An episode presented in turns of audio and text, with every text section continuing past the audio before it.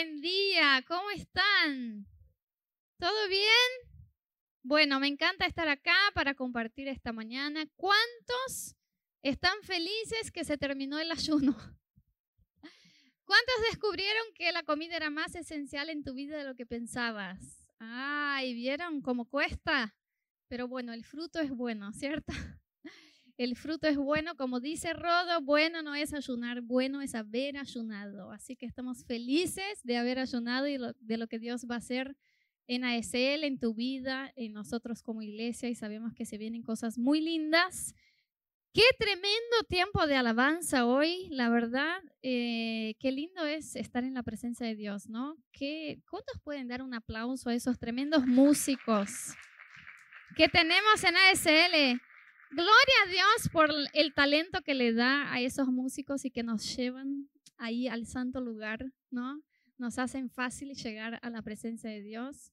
Eh, así que me hicieron muy fácil el ambiente porque la presencia del Espíritu Santo está acá y nos, nos encanta sentirlo. Si vos nos estás visitando o si es la primera vez que estás en una iglesia y dices, ¿qué tanto cantan? Nada mejor, nada mejor. Bueno, si Dios llega a tocar tu vida, vas a entender todo lo que cantamos y vas a estar acá saltando como loco, igual que nosotros, cantándole lo mismo. Y es lo que esperamos que pase en tu vida. Bueno, esta mañana tengo un mensaje para compartirles que está en 1 Samuel, capítulo 15. Así que los que tienen Biblia o tienen la aplicación de la Biblia en el celular y quieren dejar ahí abierto en 1 Samuel 15, vamos a leer una historia que pasó con Saúl y que habla un poco sobre cómo Dios nos quiere enseñar acerca de la obediencia. Y yo quiero empezar leyendo el verso 22 de 1 Samuel 15, que creo que es un verso bastante conocido, eh, muy probablemente ya lo escuchaste, y dice así, Samuel respondió, ¿qué le agrada más al Señor? ¿Que se le ofrezcan holocaustos y sacrificios o que se obedezca lo que Él dice? El obedecer vale más que el sacrificio y el prestar atención más que la grasa de carneros. Muy bien, ¿cuántos ya habían escuchado este verso? Es muy conocido, de hecho solemos eh, mencionarlo cuando estamos hablando de obediencia, decimos, bueno, más vale obedecer que sacrificar, ¿cierto? Pero quizás conozcas este versículo, pero no conozcas la historia el contexto de cuándo y por qué fue que Samuel, que era un profeta, habló esto a Saúl, porque Samuel esto lo dijo a Saúl. Entonces quiero leer con ustedes esa historia, es un poquito larga, pero voy a pedir que tengan paciencia y me acompañen, porque hay muchas cosas que vamos a sacar de este, eh, de este texto esta mañana para aprender acerca de la obediencia. Y empieza diciendo así, un día Samuel le dijo a Saúl, el Señor me envió a ungirte como rey sobre el pueblo de Israel. Así que pon atención al mensaje del Señor. Quiero que eh, se recuerden durante todo este mensaje cómo empieza Samuel a hablar con Saúl. Empieza diciendo, pon atención, fíjate, fíjate lo que te va a decir Dios. Le avisa, Fíjate lo que te va a decir Dios. Así dice el Señor Todopoderoso. He decidido castigar a los amalecitas por lo que hicieron a Israel, pues no lo dejaron pasar cuando salía de Egipto. Así que ve y ataca a los amalecitas ahora mismo, destruye por completo todo lo que les pertenezca. No les tengas compasión, mátalos a todos, a hombres, mujeres, niños recién nacidos, toros, ovejas, camellos, asnos, todo. Saúl reunió el ejército y pasó revista en Telaín y eran 200 mil soldados de infantería más 10 mil soldados de Judá. Luego se dirigió a la ciudad de Amalek y tendió una emboscada en el barranco. Los kenitas se apartaron de los amalecitas, pues Saúl les dijo, era otro pueblo que no tenía nada que ver con esto, entonces Saúl les dijo, vayan de aquí, salgan apártense porque ustedes fueron bondadosos con Israel cuando ellos salieron de Egipto y no quiero destruirlos a ustedes junto con ellos. O sea, Saúl aisló a esta ciudad, a toda la gente de esta ciudad, que eran un, pueblo que se había eh, oponido, opuesto, a, el portuñol es más copado, oponido, eh, al pueblo de Israel cuando salía de Egipto. Entonces, eh, Dios le dijo, contra este pueblo es que vas a eh, atacar. Bueno, Saúl atacó a los amalecitas eh, desde Jabilá hasta el sur, que está cerca de la frontera de Egipto. Y a Agag, que era el rey de Amalek, lo capturó vivo, pero a todos los habitantes los mató. Además de perdonarle la vida al rey, Saúl y su ejército preservaron las mejores ovejas, vacas, terneros más gordos y todo lo que era de valor. Nada de esto quisieron destruir y solo destruyeron lo que era inútil y lo que no servía. Muy bien. Bueno, miren, acá está Saúl. Saúl es un rey un poco eh, rebelde, ¿no? Con Dios, con lo que Dios quiere hacer en su vida, porque Saúl es un tipo que quiere la unción, quiere la presencia de Dios, quiere el favor de Dios sobre su vida. Él entiende que hay un Dios y que necesita obedecerlo, pero por otro lado, Saúl quiere esta unción y esa presencia de Dios en su vida para tener poder, para ser rey no porque le temía a Dios como, como se sometía a Dios en su corazón. Entonces, la historia del rey Saúl es una historia donde él va eh, de un lado a otro de hacer su propia voluntad y hacerle caso a Dios y hacer la voluntad de Dios. Y acá estamos en una situación donde Samuel, que es el profeta, es el hombre que tenía la palabra de Dios. Entonces Saúl lo consultaba cuando quería saber qué quiere Dios. Samuel viene y le dice, mira, hay un pueblo que fue muy malo a mi pueblo, el pueblo de Israel, cuando yo los estaba sacando de Egipto, ese pueblo los resistió. Entonces yo voy a destruir a este pueblo y te voy a usar para destruirlo. Entonces lo que quiero que hagas es que entres a esa ciudad y que destruyas todo. Y Saúl se dispone a hacer lo que Dios dijo. Saúl junta un ejército gigante arma todo un esquema contra esta ciudad y los ataca y los mata. Pasa que Saúl no hace exactamente lo que Dios dice. Saúl hace casi lo que Dios dice. Digan casi. A mí no me gustan los predicadores que nos hacen decir palabras en el medio de la prédica. Pero esa palabra es muy importante que quede en tu cabeza, así que te pido que la tengas ahí.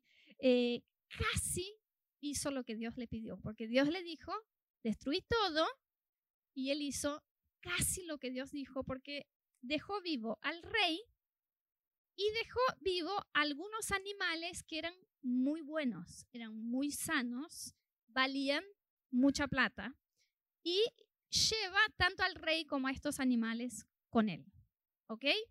Ahora, Quiero solo, no quiero predicar de esto hoy, pero quiero solo que entiendan, porque quizás está pensando, ay, ¿por qué Dios iba a mandar a un hombre entrar a una ciudad y matar a niños, bebés, hombres, mujeres, destruir todo? ¿Qué Dios más sanguinario? ¿Por qué esto? Bueno, en la Biblia, el Egipto habla acerca de, ¿quién sabe?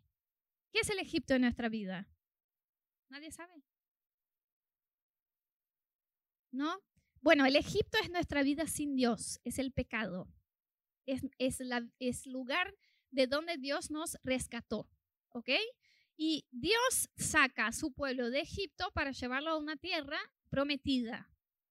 Y este, eh, eh, este paso de Egipto a la promesa de Dios solo se da por medio de Cristo. ¿Por qué? Porque Cristo es el que nos sacó de las tinieblas para el reino de la luz. ¿Ok?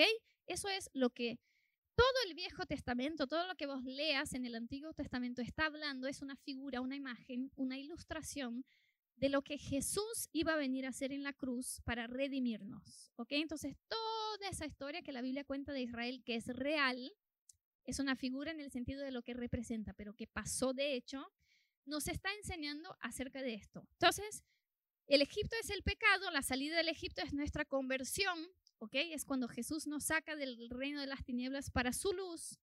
Pero hubo algo que resistió, que impedía, que dificultaba que su pueblo saliera de Egipto para la promesa. Y hay cosas en nuestra vida que son de nuestro pasado, que son cosas del pecado, que son cosas que nos arrastran lejos de las promesas de Dios para nosotros, del propósito de Dios para nosotros. Y Dios quiere destruir a estas cosas. Y Dios no quiere destruir tipo casi todo. Dios quiere que nosotros abramos mano entreguemos, renunciemos todas las cosas que nos frenan salir de las tinieblas, salir del pecado y entrar al reino de la luz. Por esto es que Dios le da esa orden a Saúl, mata todo, aniquila todo, destruye todo. Y Saúl hace casi. Pasa que una obediencia parcial es igual a desobedecer. Para Dios, si hacemos casi, no hicimos lo que él dijo. Entonces Saúl desobedeció a Dios. Y más le agrada a Dios que nosotros podamos obedecer por completo que encontrar una buena razón para desobedecer. Porque Saúl encontró una buena razón. Miren lo que dice a partir del verso 10. Eh, dice así, la palabra del Señor vino a Samuel. Gente, Samuel no está en este confronto, en esta guerra. Samuel le dijo lo que tenía que hacer y se fue. Saúl enfrenta a esa ciudad de Amalek y Dios le despierta a Samuel en la noche y le dice así, eh, me arrepiento de haber hecho rey a Saúl, pues se ha apartado de mí y no ha llevado a cabo mis instrucciones. O sea, Dios le revela al profeta Samuel que Saúl le había desobedecido. Tanto se alteró Samuel que pasó toda la noche clamando al Señor. Por eso sabemos que Dios lo despertó en el medio de la noche. Por la mañana, muy temprano, se levantó Samuel y fue a encontrarse con Saúl. Y le dijeron, Saúl se fue de aquí. Bueno, Samuel lo busca y cuando lo encuentra dice, eh, hola Samuel, le dice Saúl, he cumplido todas las instrucciones del Señor. Es como que, qué, torpe, ¿no? Que, que pudiera pensar no solo que podía desobedecer a Dios y que Dios no se iba a dar cuenta, como que Dios no le iba a hablar al profeta Samuel acerca de lo que había pasado. Entonces Saúl se hace de, ¿no? Eh, y dice, Samuel, buen día, fue todo un éxito. Yo hice todo lo que Dios me pidió y Samuel estaba enojado, o sea, estaba con una ira santa porque lo primero que le había dicho es, pon atención, fíjate lo que Dios te está pidiendo. Entonces dijo, no lo hizo. Y dice, eh, Saúl, ¿qué significa? No le saludé, no le saluda, no le dice, ay, qué bueno. Dice, Saúl, tengo una pregunta. ¿Qué significa ese bando de ovejas que parece oír, que parezco oír? ¿Cómo es que oigo algunas vacas? Son las que nuestras tropas trajeron de Amalek, respondió Saúl. Dejaron con vida a las mejores ovejas y vacas para ofrecerle al Señor un sacrificio. Pero, ¿por qué no dijiste antes? Para ofrecerle, pero qué corazón, Saúl. Pensaba Saúl que Samuel le iba a decir, ah, bueno, pero es que no se me ocurrió guardar una parte de lo que Dios te pidió destruir para ofrecerle. O sea, todo tiene una buenísima justificación. La intención, la motivación es ofrecerle al Señor un sacrificio. Por eso guardamos esos animales. Y Samuel le dice, basta, lo interrumpió voy a comunicarte lo que el Señor me dijo anoche. O sea, no me vengas con esa y yo te voy a decir la posta. Te escucho, dice Saúl. Me encanta esa charla. ¿Viste cuando la Biblia te da los detalles? Saúl no se, no, o sea, no se cae en sí de lo que está pasando. Está como contento. Saúl está contento. Samuel, buen día. Ay, fue todo un éxito. Guardamos una sobre. No, no guardamos nada. Entonces eh, Samuel dice, pero estoy escuchando vacas, ovejas. Ah, sí, sí, eso es para ofrecerle al Señor. Y Samuel le dice, no te escucho más, yo te quiero decir lo que Dios me dijo. Decime. Así está. E, o sea, en este humor está Saúl. Y Samuel le dice, no es cierto que aun que te creías poca cosa, has llegado a ser el jefe de las tribus de Israel. Y no fue el Señor quien te ungió como rey de Israel y te envió a una misión y te dijo, va y destruye a los pecadores, atácalos hasta acabar con ellos. ¿Por qué entonces no obedeciste al Señor? Samuel va a la posta, ¿no? No me vengas con esa linda historia de que vas a ofrecerle sacrificios a Dios. ¿Por qué no le hiciste caso? Y Saúl sigue, gente. Yo sí obedecí al Señor. Yo cumplí con la misión que me, que me dio. Destruí a los amalecitas. Destruí a todos. Los soldados es el síndrome de Adán. Eva me dijo que, ¿sí? Los soldados tomaron ovejas y vacas con el propósito de ofrecerlas al Señor. O sea, primero no fui yo. Los soldados vieron que había buenos animales y segundo que era para una buena causa. Era para ofrecerle un sacrificio a Dios. Y ahí viene el verso que conoces.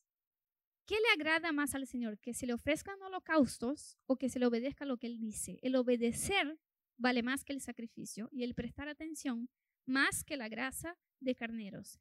La rebeldía, le dice Samuel, es tan grave como la adivinación y la arrogancia como el pecado de idolatría. Y como tú has rechazado la palabra del Señor, Él te rechazó como rey. Y ahí se termina. O sea, Samuel dice lo siguiente, una buena justificación para nuestra desobediencia no es obediencia. Entonces, cuando Dios te pide algo y vos haces parcialmente lo que Dios te dijo para una buena causa, por ejemplo, Dios te dice, no entres en yugo desigual, y vos decís, pero es que solo me estoy poniendo de novia con él o con ella para que se convierta. Mi corazón es el mejor de todos, mi intención es la mejor de todos. O sea, yo estoy con esta persona para traerla al Señor. Gloria a Dios. Lo que está diciendo Samuel es, esto es desobedecer. Ponerle una buena cara, una buena intención, una buena razón, incluso una razón cristiana, una razón de sacrificio, una razón de entrega, de rendición, a nuestra obediencia parcial es desobedecer.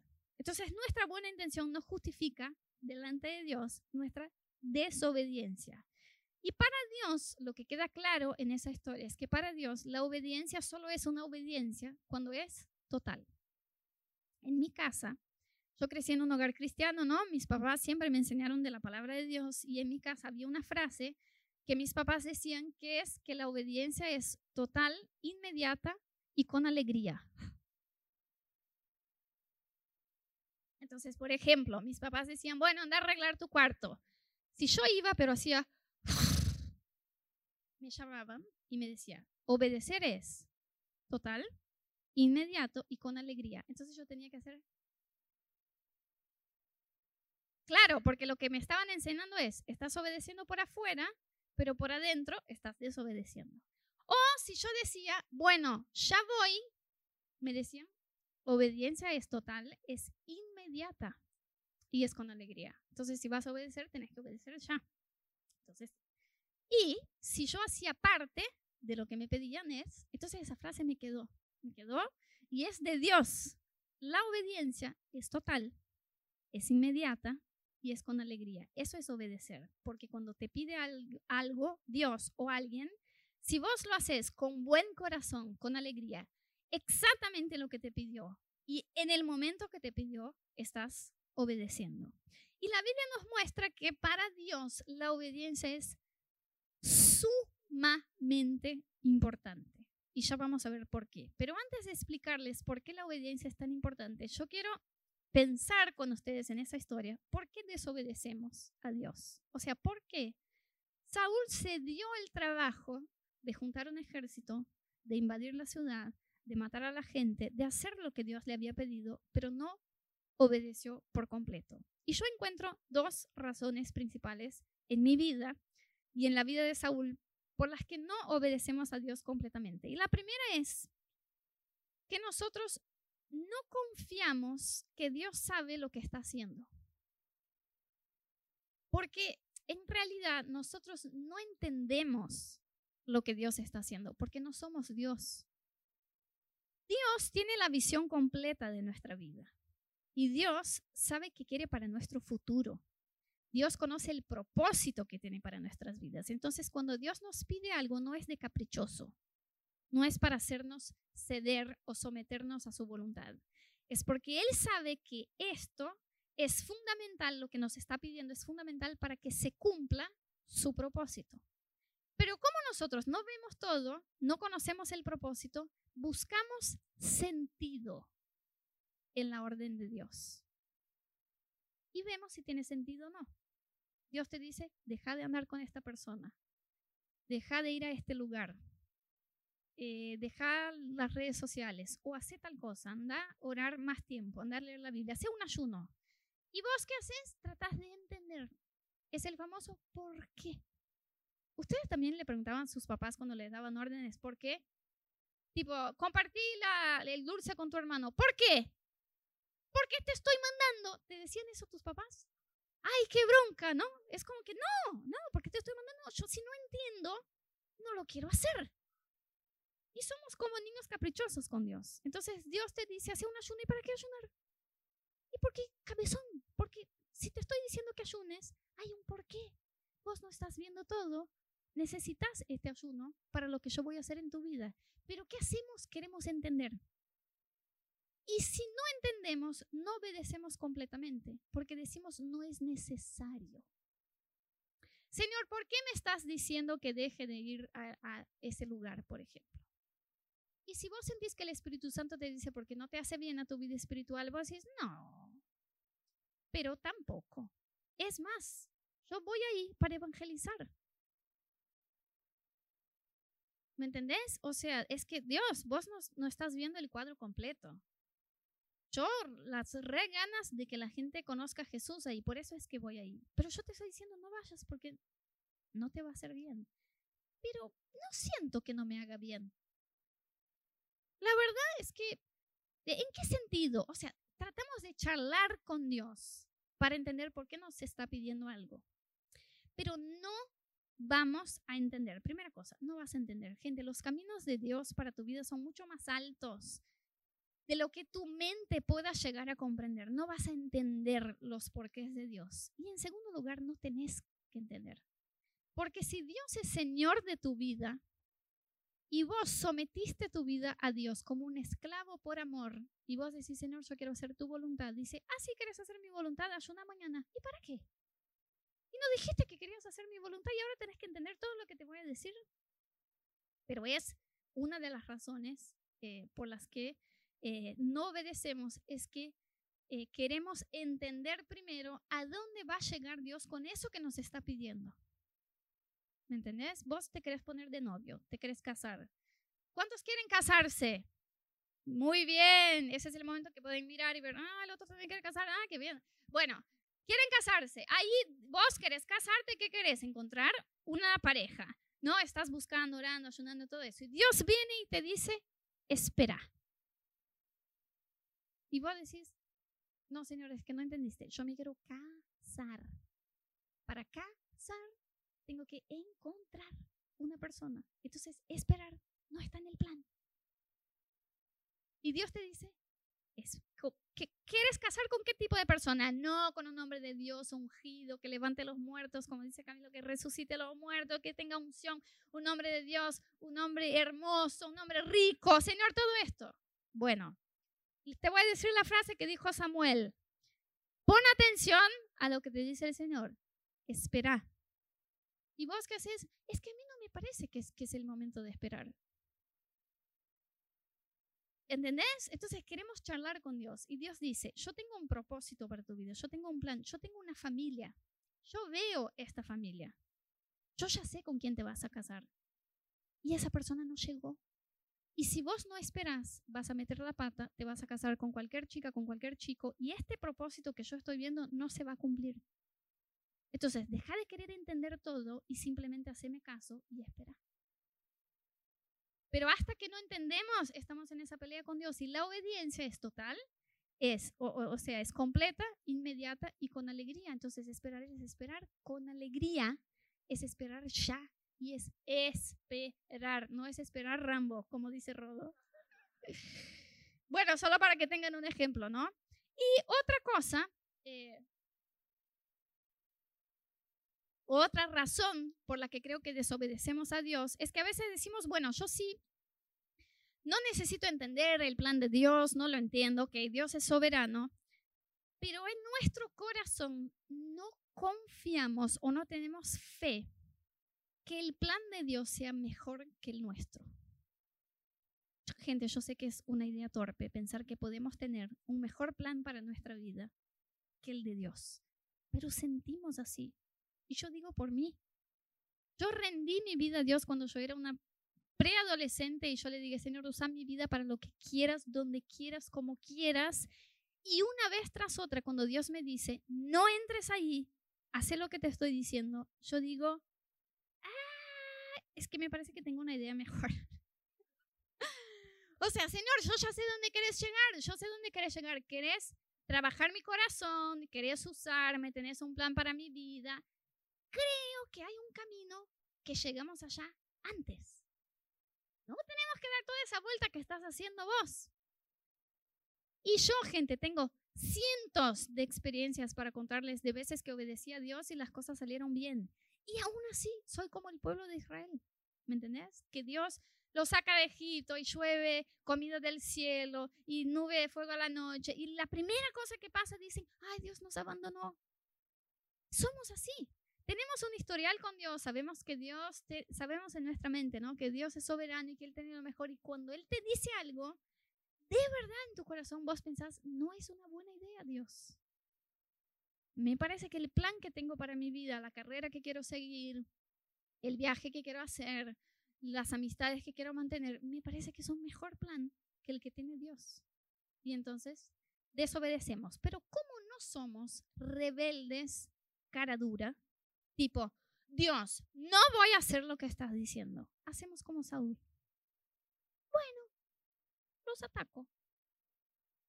Me parece que esas ovejitas y esas vaquitas están muy hermosas para matar y que Dios no se va a enterar. Gente, piensen en eso. Amalek representa lo que resistió que el pueblo de Dios saliera de Egipto a la promesa. Entonces, Amalek representa lo que nos impide salir del pecado para entrar a la voluntad de Dios. Y el rey de esta ciudad lo mantiene vivo.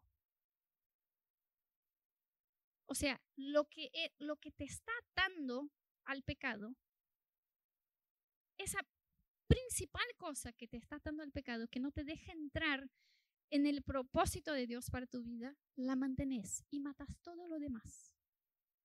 Bueno, Señor, que Dios te dice, quiero que te consagres más, que te santifiques. Vos decís, listo, yo dejo esto, dejo lo otro, dejo lo otro, dejo... y solo, solo, solo, solo mantengo el rey de Amalek. O sea, la misma cosa esa que no me deja entrar a la voluntad de Dios. Pero él no se va a enterar. Y llega Samuel y dice, éxito, hicimos lo que Dios dijo. Y pensamos que podemos engañar a Dios. Pero es lo que hacemos, ¿no? Le decimos, Señor, yo no, me voy a consagrar, no me voy a santificar, no voy a hacerte caso, no voy a esperar. Decimos, bueno, espero. ¿No? A ver, a ver, a ver, ¿quién es? ¿Con quién me voy? Y Dios dice, no me estás obedeciendo. Y sí, Saúl insiste, gente. Saúl le dice, pero si, si yo he hecho, yo, maté a todos. El rey ni lo menciona a Samuel, no le dice, Samuel, yo mantuve vivo al rey y a los animales, solo le dice a los animales. ¿Es un cara dura, Saúl? Porque, o sea, el, gente, el rey fue la persona que decretó que esta ciudad resistiera al pueblo de Israel.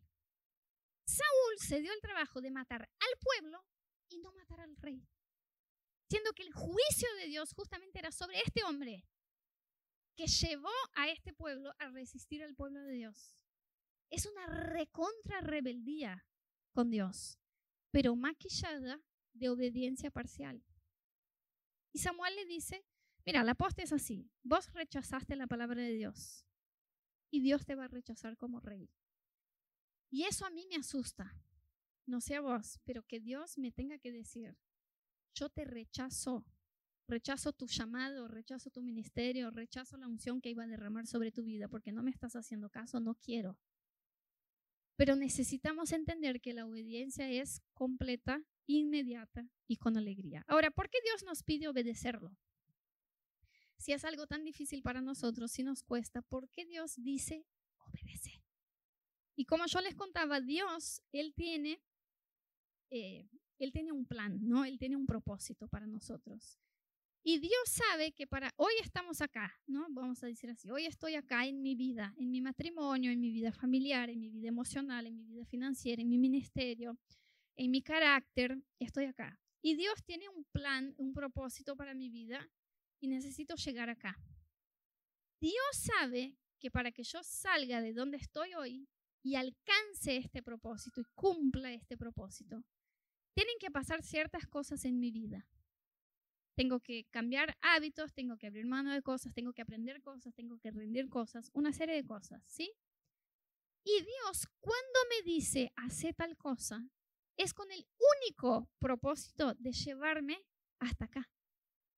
¿Y saben lo que es más loco? Nosotros queremos ese lugar. Decimos, Señor, yo quiero tu unción sobre mi vida. Yo quiero tu plan. Yo quiero tu propósito. Yo quiero la familia que tenés para mí, el matrimonio que tenés para mí, el ministerio que tenés para mí, el llamado que tenés para mí. Solo no quiero tener que vivir el proceso para llegar hasta allá. Es como que quiero ser flaco, pero no quiero hacer dieta. ¿Me entendés? Quiero, quiero eh, ganar plata, pero no quiero trabajar. No, esa es nuestra naturaleza. Entonces decimos, sí, Señor, yo quiero tu voluntad. Yo quiero tu bendición en mi matrimonio, en mi familia. Yo quiero una vida emocionalmente sana. Yo quiero ser liberado. Yo quiero ser sanado. Yo quiero desarrollar mi ministerio. Yo quiero unción. Yo quiero todo esto. Solo no quiero obedecer lo que tengo que obedecer para llegar allá. ¿Por qué? Porque cuesta.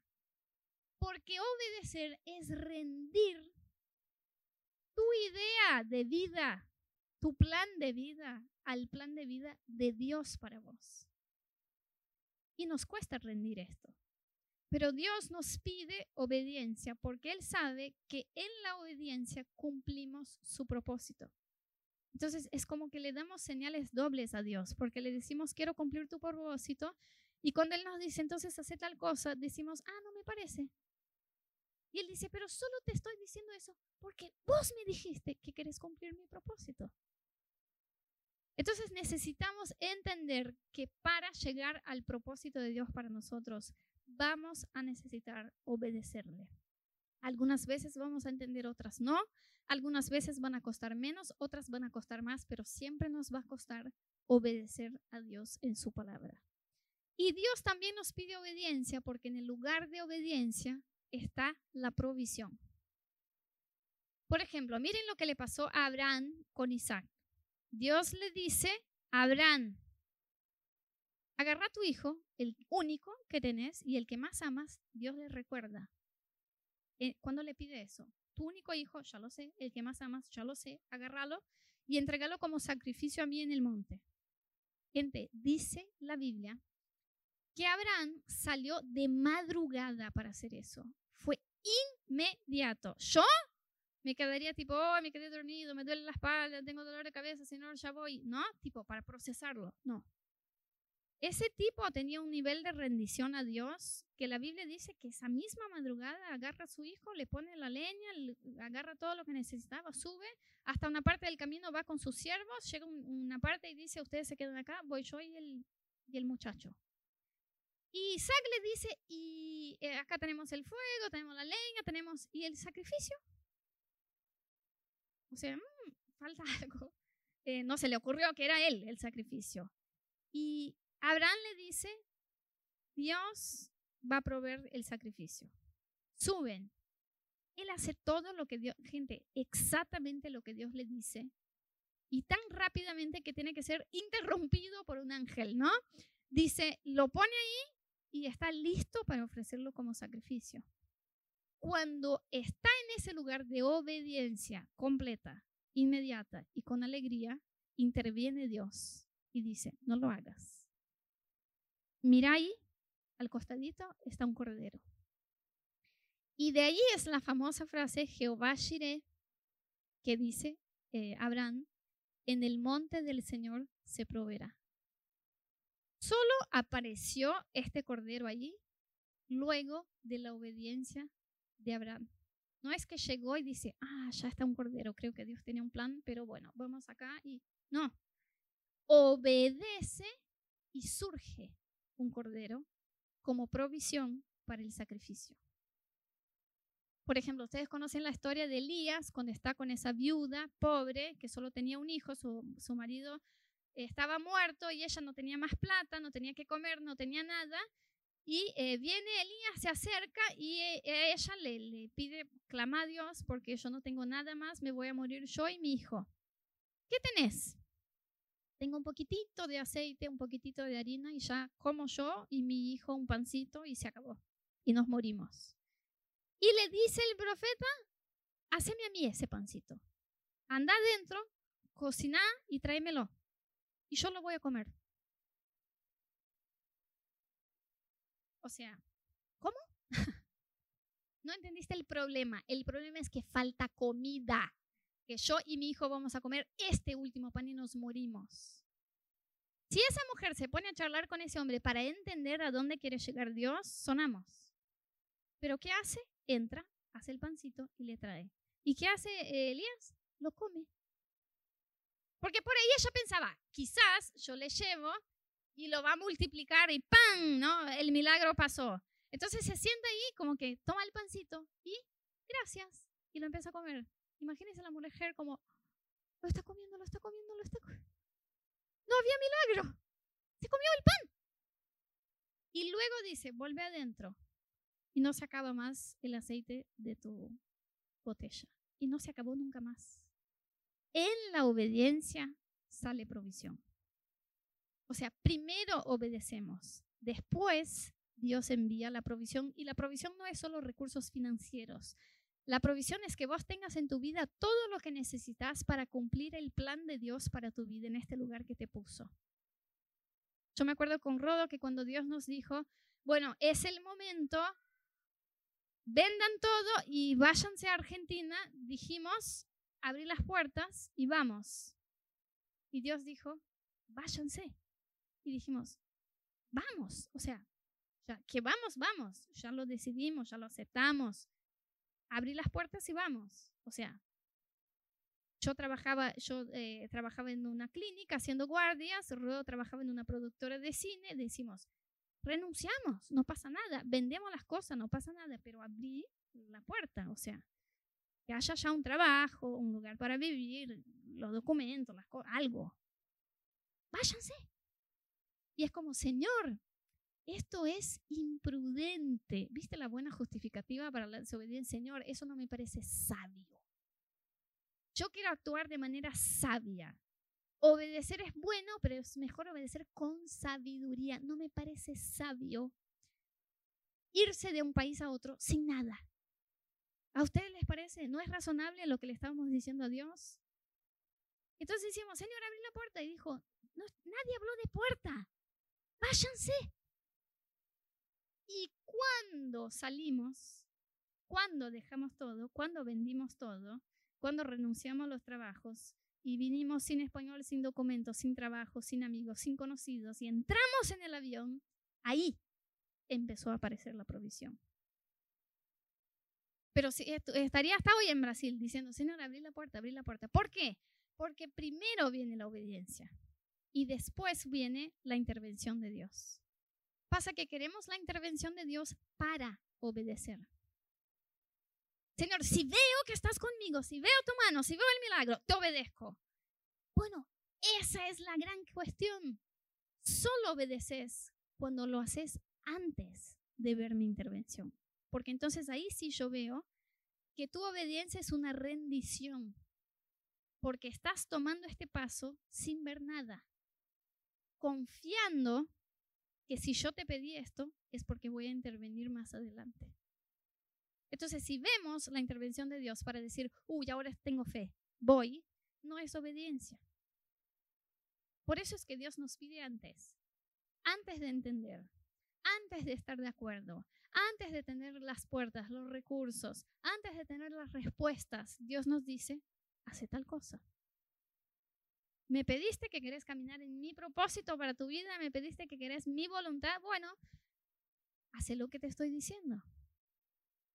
¿No? Eh, a, veces, no sé, decimos, Señor, mis emociones están, vamos a hablar de depresión y suicidio la semana que viene, Señor, mis emociones están como una montaña rusa, yo necesito ser una persona emocionalmente estable, necesito que me saques de la ansiedad, de la depresión, del miedo, de lo que sea, sana mis emociones, hace algo.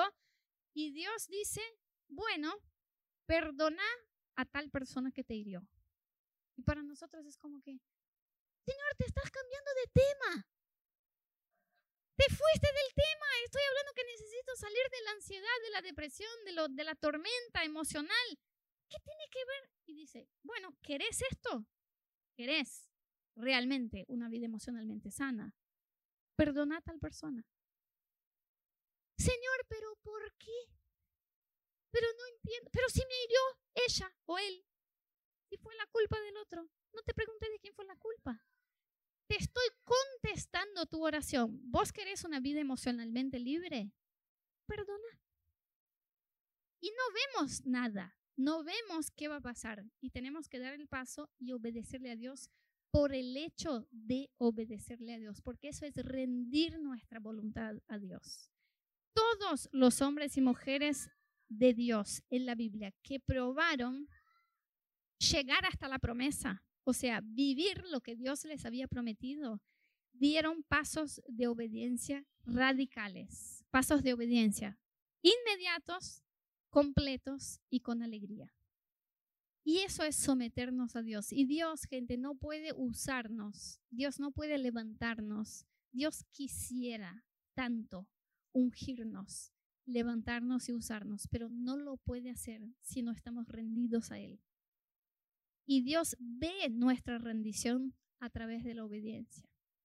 Entonces, justamente si vos querés que Dios te use y que Dios cumpla su voluntad en tu vida, necesitas saber que te va a pedir cosas y que tu postura debe ser la obediencia completa para entrar en este lugar de la voluntad de Dios para nuestra vida. Primero se obedece y luego se ve la intervención de Dios.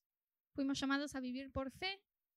Eh, y no solo es vivir por fe creyendo en nuestra salvación, en lo que Dios va a hacer, es vivir por fe también en nuestros pasos de obediencia. ¿no? Es rendir este plan a Dios. No es no tener plan para tu vida. No es no tener voluntad propia. Pero es que cuando Dios te dice algo que contradice tu voluntad propia o tu plan, vos rendís esto para obedecerle a Dios. Les adelanto que muchas de las cosas que Dios te va a pedir no tienen sentido para los demás. Y entonces, uno de los precios de la obediencia es que pasas vergüenza delante de los demás con la, decisión que estás tomando. Como nosotros, por ejemplo, cuando la gente decía, pero se van a un país que está peor económicamente y se van a un país donde, o sea, todos los, todos los estudiantes se reciben de médicos en Argentina y vienen a trabajar a Brasil y vos vas a renunciar tu trabajo de médica en Brasil para ir a trabajar allá. Es, y le decíamos, eh, no tiene sentido. No lo vas a entender. Pero lo pidió Dios. Y hoy vemos los frutos en nuestra vida, después de la obediencia. Entonces no tenemos que buscar ni sentido a lo que Dios pide, ni que eh, entendamos primero y no tenemos que esperar ver una manifestación de Dios o una prueba de Dios primero para obedecer. Necesitamos obedecer para ver esa intervención. Así que quiero invitarte ahí donde estás, a que cerres tus ojos, a que pongas tu vida delante de la presencia de Dios esta mañana.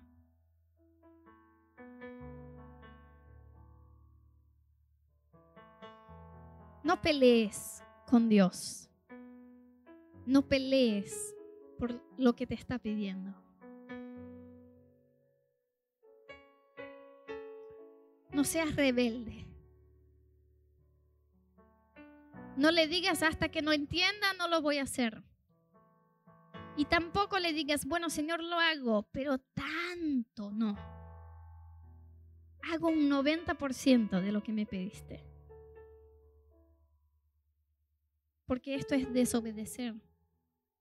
Y solo te pide que le obedezcas porque sabe que el fruto de tu obediencia es bueno. Sabe que el fruto de tu obediencia te lleva al lugar que vos querés llegar, pero que no lo podés ver. No sé qué te está pidiendo Dios en estos días, qué es lo que te está pidiendo Dios en esta mañana, pero quiero invitarte, quiero darte la oportunidad, en realidad, de decirle a Dios, ¿qué vas a hacer con lo que te está pidiendo? Y ojo, no le digas, como dijo Saúl, yo le voy a hacer caso, yo voy a hacer todo lo que Dios pida, pero en el momento que tenés que hacer, no lo haces. Es mejor que no le digas eso a Dios, que le digas y no lo hagas. Pero esta mañana, si realmente tu corazón quiere someterse, rendirse a lo que Dios te está pidiendo, si le vas a decir, Señor, no importa lo que me cueste, no me importa el sentido que me haga o me deje de hacer, voy a hacer lo que dice tu voz voy a hacer inmediatamente, voy a hacer con alegría y voy a hacer por completo. Si ese es tu corazón, decile al Señor esta mañana, yo te quiero obedecer, Jesús. Ayúdame a obedecerte, ayúdame a dejar de resistir lo que querés hacer en mi vida. Ayúdame a rendirme a tu voluntad y a tu presencia. Si ese es tu corazón esta mañana, quiero que te pares ahí donde estás. Que te pares como una respuesta delante de Dios, de decir, Señor, acá estoy y esta mañana me paro para decirte, yo te quiero obedecer.